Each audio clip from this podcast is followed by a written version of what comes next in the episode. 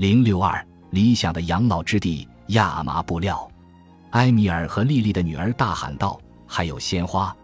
这个地方太美了，我自己都想住在这儿。”我深吸一口气，努力选择措辞。凯伦是个热心的女儿，我不想让她扫兴。她说的没错，这里的设施都很美，也很关注细节。我很了解这里，因为曾经照料过住在这里的患者。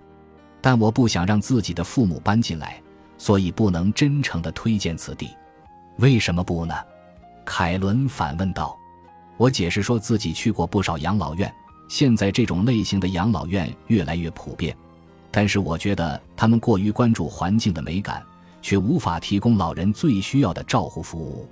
你要在不同的时间段来这里逛逛。我建议他不要在营销经理给你的时间段来。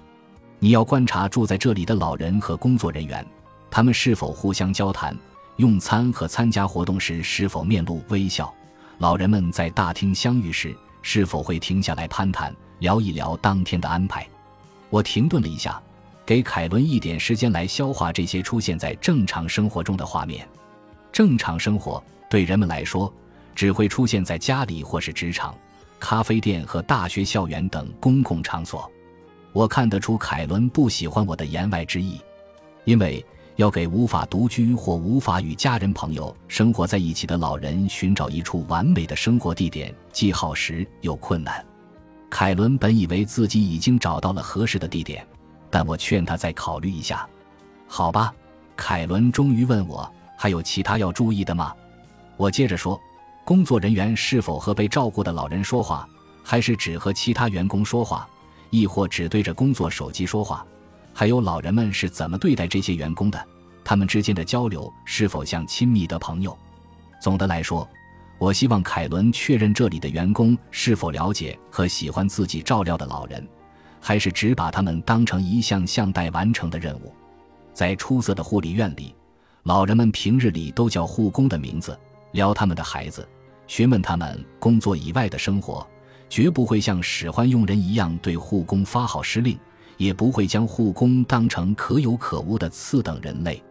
我知道凯伦不希望父母住进这样的护理院，里面一半的老人觉得自己犯了衰老罪或虚弱罪，所以要住进这个监狱般的地方；另一半老人则仿佛只是在一条生产衰朽老人的流水线上打发时间。和大多数人一样，埃米尔和莉莉更喜欢的环境是周围有一群志同道合的人，跟他们拥有相似的人生经历。并非要求所有人都来自同样的背景，只是起码有不少人可以轻易和他们亲近起来。当然，如果有人能够拓宽他们的人生体验，给他们带来乐趣，就更好了。凯伦刚刚调的这个地方确实满足以上条件，但是住在这儿的人都太沮丧了，已经无法享受共同的价值观和兴趣爱好所带来的快乐。我说，最起码要让他的父母不仅被善待，还能交到朋友。最近看望埃米尔时，他跟我说：“我的朋友都离开了，我不知道如何才能结识新朋友。”那么，凯伦问我，有没有我们负担得起的哪家养老院能满足所有这些要求呢？这个问题很伤感，而我可以给出的回答更加令人不安，因为有太多号称照料老年人的机构，其实根本无法让老年人过上有意义的、快乐的生活。而更好一些的护理院则每月收费极高，只有最富有的美国人才负担得起。虽然埃米尔和莉莉有一些存款，但他们并不富裕。在一个点击量超过一一百万的 TED 演讲视频中，哈佛大学精神病学家罗伯特·瓦尔丁格引用史上耗时最长的人类幸福感研究得出的数据来回答这个问题：在人生进程中，是什么让我们健康且幸福？哈佛成人发展研究项目启动于1938年，共搜集了80年的调查数据。瓦尔丁格最终得出的结论很简单：人际关系可以让人更快乐、更健康，但并不是所有的人际关系都可以。朋友的质量比朋友的数量更重要。我们之中最快乐的那些人都拥有一段或是几段亲密关系以及稳定的、令人满意的婚姻。和所有年龄段的人一样。当老年人的基本生存需求被满足时，他们就会将生活幸福感归结为另外两点，而这两点常常被大多数人忽视，包括运行养老院的人、社会决策制定者、家人以及我们的医疗保健系统。而所谓的这两点，指的就是社会参与和生活意义。通常，两者之间彼此关联。而一家只追求设备完善的养老院是无法满足这两点需求的。只有经济状况最幸运的人才负担得起赡养院、长期护理社区和有亚麻床单及鲜花的养老院。金钱虽然能够改善人生各个阶段的生活，但无法带来有意义的人际关系和每天起床的动力。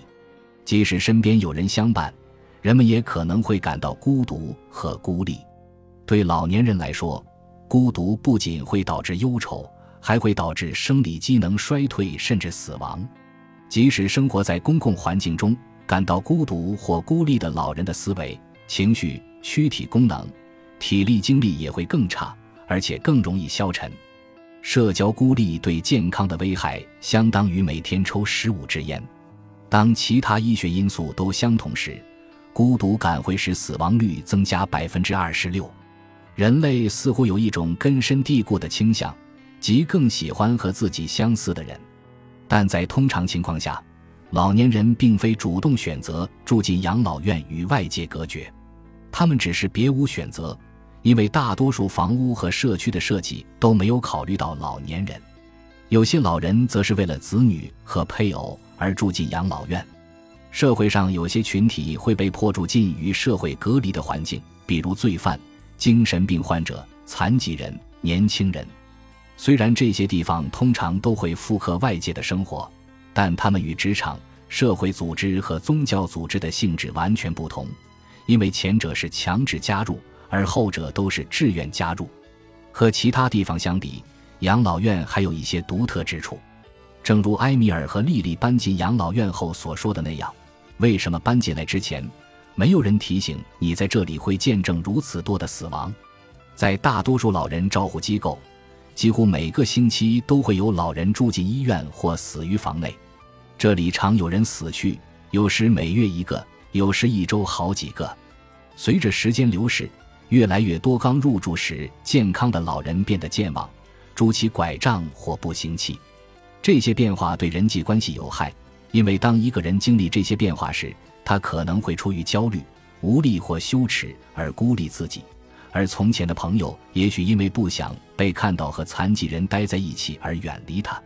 如果说长期稳定、有意义的人际关系是人类幸福的关键，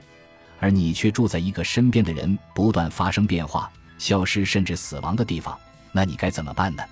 有些幸运的老人在外面的世界仍有朋友，但那些在外面的同龄人也会渐渐消失。他们会从家里搬进医院，搬进养老院，搬进照护社区和其他养老机构，搬去其他城市，住得离子女更近，一步步迈入他们预料中的未来。他们靠近可以依赖的人，以获得一些安全感，却牺牲了自己的社交、熟悉的环境和个人经历。在某些情形下，这些牺牲会有新的人生探险、新的环境、朋友和机会弥补；但在其他情形下，不断积累的个人损失和为了建立新社交而付出的努力会造成双重伤害。在所有年龄段，总有一些人比其他人更容易适应新的变化，但老年时期的痴呆症、听力视力下降、无法自信满满的独立行走或徒步到较远的地方，所有这些都使适应新环境的过程愈加艰难。随着年龄增长，搬进养老院，无论条件多好的养老院。都是人们内心最大的恐惧之一。即使步入衰老，我们也仍想控制自己的生活和日程，享受自己家中熟悉的环境和生活节奏。养老机构代表着成年和自由的对立面，其蕴含的社会和个人信息大多是负面的。人们认为老人独自待在家中不再安全，也就是说，安全成了最主要，甚至往往是唯一的考虑因素。所以，人们违背其个人意愿。把老人送进养老机构，在养老院，几乎每个人都觉得自己被社会淘汰了，而这项惩罚背后的原因，只是他们做了所有人都在做的一件事：活着。对于这种人生转变，人们表达厌恶的能力各不相同。一个八十多岁的女人因行动不便坐在轮椅上，她的表姐搬出了他俩的共享公寓，要去南加州的儿子家中生活。她说：“只要让他留在自己的公寓里，她宁愿承担死在家中地板上的风险，承受躺在那儿几小时甚至是几天的痛苦。”一个九十多岁的孤寡老人拒绝看医生，因为医生会让他住进医院，或告诉他不能再独自生活在家里。当他的外孙终于说服他接受我的家庭医疗照护服务时，他否认了所有老年症状。但无论他多么努力的掩饰，有些症状依然很明显。直到我坐在地板上帮他修剪他过去一年都够不到的脚趾甲时，他才说出了真心话：他宁愿死，也不愿住进任何一家养老机构。事实上，在他探望了几位住在养老院里的朋友后，他觉得相比之下，死亡看起来并不可怕，但也有这样的情况：一个原本瘦弱、蓬头垢面的女人，在养老院一日三餐很规律，有人帮忙洗漱，找到同伴聊天后变得神采奕奕。还有我父亲的例子，他曾说过：“除非他死了，否则绝不会离开我小时候住的那栋房子。”有一次，我们一起去参加朋友在某个护理院综合大楼里的乔迁派对时，他再次说起类似的话。然而，几年后，他搬进了同一所护理院，并在那里如鱼得水。家总是比养老机构好，尽管并不是所有的家庭都互相扶持、亲密交流、彼此尊重、有爱友善。当然，也不是所有的养老院、医院、团体之家或养老机构都像狄更斯笔下的工厂一样恐怖。从结构上说，家比养老机构更有吸引力。因为大多数人都会把绝大部分的爱、慷慨和善意献给家人，而养老机构则是行政单位，本质上来讲没有个人色彩，在结构上侧重于成本和效率。这些优先选项会直接或间接地影响老人的生活，无论是通过机构程序，还是通过每天照料他们的护工。我们既要考虑现状，也要考虑背后缺失的东西。养老机构还有最后一个关键的问题，那就是它剥夺了老人以及其他人进行跨代交流的机会，而这种交流是必不可少的人生体验，使我们在面对他人的现实生活时，不轻易做出判断，不用自己的信念和偏见填补空白信息。与来自各个年龄段的人生活在一起，我们可以建立起激发学习、愤怒、创新、不是挫败、爱和创造力的人际关系。这才是人与人之间正常的关系，在那些人际纽带和摩擦中，我们想象未来，重温过去，并感受到共同的人性。本集播放完毕，感谢您的收听，喜欢请订阅加关注，主页有更多精彩内容。